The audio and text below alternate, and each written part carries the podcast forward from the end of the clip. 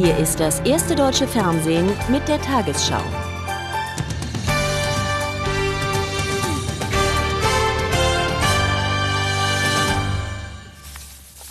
Guten Abend, meine Damen und Herren. Im Kampf um Bagdad setzen die verbündeten Streitkräfte jetzt offenbar verstärkt auch Bodentruppen ein. Nach mehr als zweiwöchigen Luftangriffen stießen US-Soldaten heute erstmals einige Kilometer in die Stadt vor. Panzereinheiten bewegten sich am Morgen nach Angaben der US-Armee durch den Vorort Davra in Richtung Tigris. Unklar ist die Situation zurzeit am Flughafen. US-Einheiten haben ihn nach eigenen Angaben erobert. Die irakische Seite erklärte inzwischen, sie habe Teile Teile davon wieder unter ihrer Kontrolle. Bilder eines angeblichen Vorstoßes von US-Soldaten auf Bagdad. Nach US-Militärangaben soll bereits am Morgen ein amerikanischer Erkundungstrupp in einen südwestlichen Vorort Bagdads vorgedrungen sein. Dabei soll das Hauptquartier der irakischen Medina-Division eingenommen worden sein. Der amerikanische Sender CNN zeigte US-Soldaten in gepanzerten Fahrzeugen in einem Wohngebiet, angeblich in der Nähe des umkämpften Flughafens und eines Palastes von Saddam Hussein. Die Soldaten durchkämmen die Straßen, sie gehen von Haus zu Haus. Es ist nicht klar, was sie dort tun. Der irakische Informationsminister Sahaf widersprach den US-Angaben. Die Bilder zeigten einen Vorstoß in einen Bagdader Vorort. Die Bilder sind in Abu Ghraib gemacht worden, wo wir sie geschlagen und vertrieben haben. Die Amerikaner haben diese Bilder nur verteilt, um zu belegen, dass sie den Flughafen unter ihrer Kontrolle haben. Das aber haben sie nicht. Wir haben sie dort geschlagen. Widersprüchliche Aussagen also über die Lage am Flughafen. Möglicherweise sind die US-Truppen hier bei der Gefangennahme von Irakern tatsächlich schon wieder zurückgeschlagen. Das irakische Regime präsentiert den ausländischen Fernsehteams derweil Bilder, die diese Erfolge belegen sollen. Zum Beispiel diese Uniform eines amerikanischen Soldaten, der bei den Gefechten um den Flughafen angeblich gefangen genommen worden sein soll.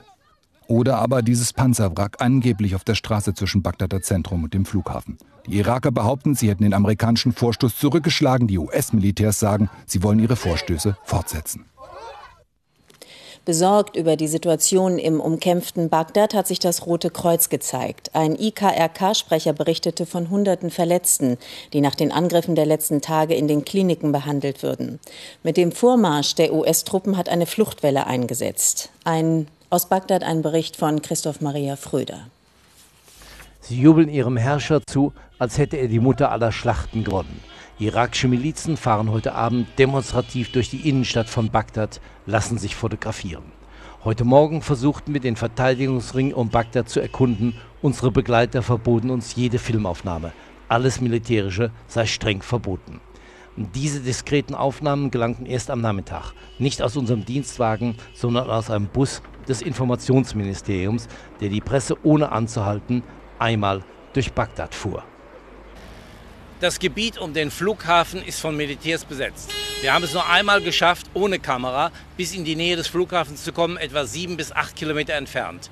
Rings um uns herum waren zahlreiche Militärs mit Panzern, mit Luftabwehrgeschützen. Früher am Vormittag in der Innenstadt von Bagdad. Wir fragten einen Polizisten, ob es Unruhen unter der Bevölkerung gegeben habe. Er sagt, bislang sei alles ruhig. Viele würden die Stadt verlassen. Die Regierung habe sogar den Zivilisten geraten, sich auf das Land zurückzuziehen.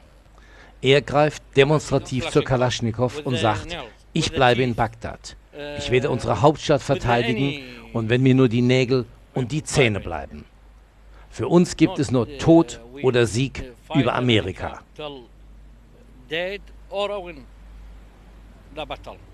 Was mal wieder beweist, dass Sieg oder Niederlage meist eine Frage des Blickwinkels sind.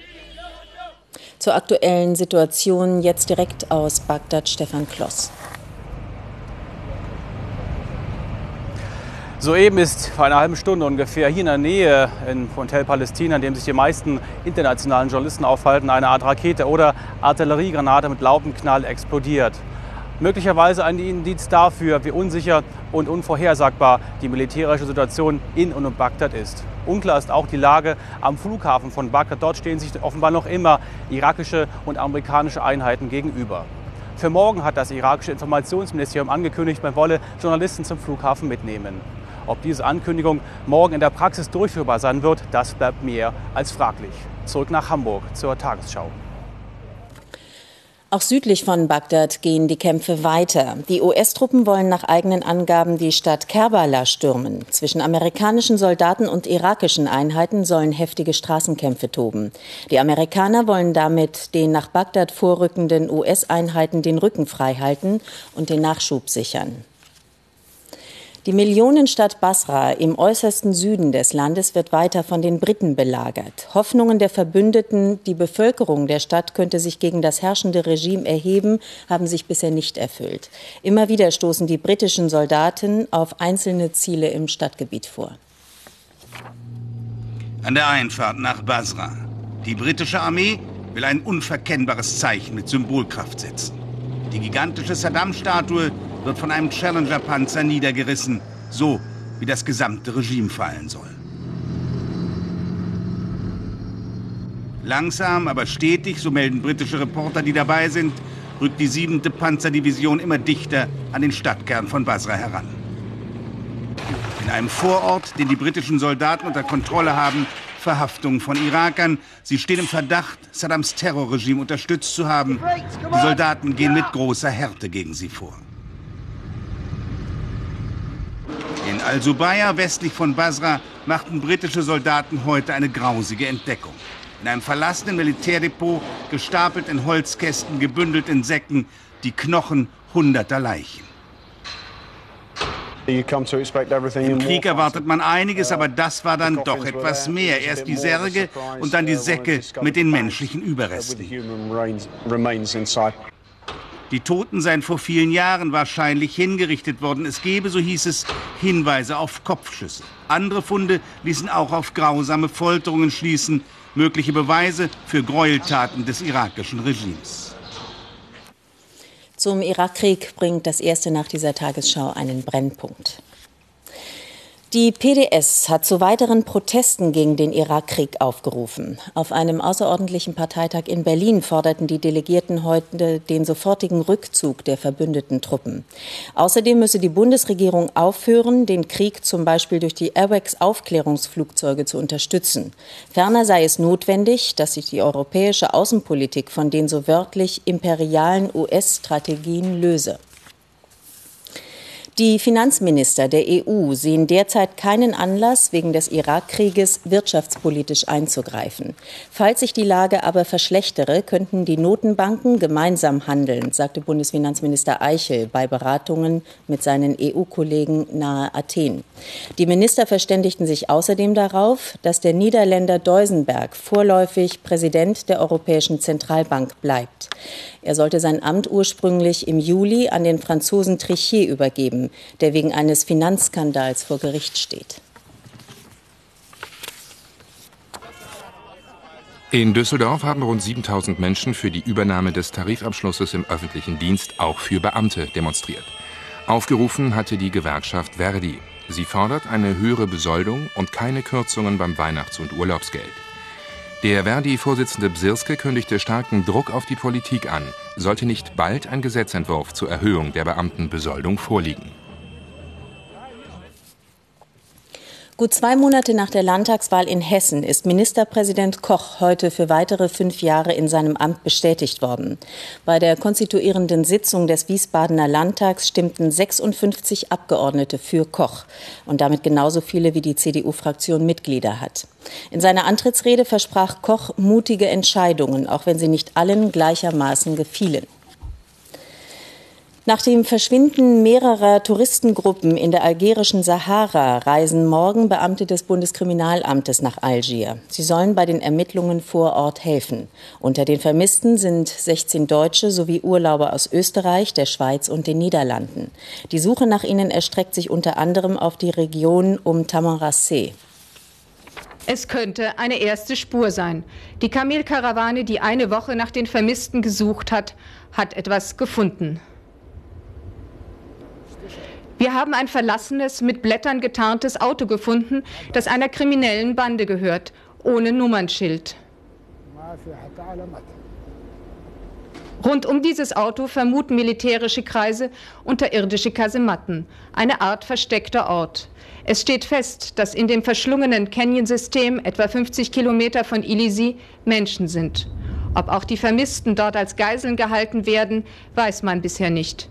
Für die Einheimischen ist jedenfalls völlig neu, dass überhaupt ein Auto dorthin gelangen kann. Ahmed Sekri, der die Suche nach den Vermissten für die Familien organisiert, für uns war bisher unvorstellbar, dass man dort anders als mit Kamelen hingelangen kann. Es passieren Dinge da, von denen selbst wir keine Ahnung hatten. Die Armee ist inzwischen in das Gebiet ausgerückt. Offizielle algerische Stellen schweigen sich aus. Vielleicht um militärische Operationen nicht zu gefährden, vielleicht um über die katastrophale Sicherheitslage hinwegzutäuschen. Und nun zum Sport in der Tagesschau. Und das heißt, wie Reinhold Beckmann gleich erklärt, vor allem Abstiegskampf in der Fußball-Bundesliga. So ist es. In acht von neun Spielen an diesem Wochenende ist eine Mannschaft beteiligt, die noch um den Klassenerhalt kämpft. Beispiel Leverkusen. Seit 1979 gehört Bayer jetzt der Bundesliga an. Ein Abstieg wäre ein unverzeihlicher Betriebsunfall für den Chemiekonzern. Da aber die Fußballgötter bisher kein Einsehen hatten, hat man selbst einen engagiert. Jürgen Kohler, Fußballgott, soll's richten. Und das ausgerechnet gegen Hertha BSC, die noch nie mit Hüb Stevens besser waren als im Moment. Und trotzdem war Hüb Stevens heute einsam. Alle wollten sie nur ihn. 15.27 Uhr Jürgen Kohler und 21 Fotografen. Er saß also auf der Bank. 15.44 Uhr Remers Tuchfühlung bei Berbatov.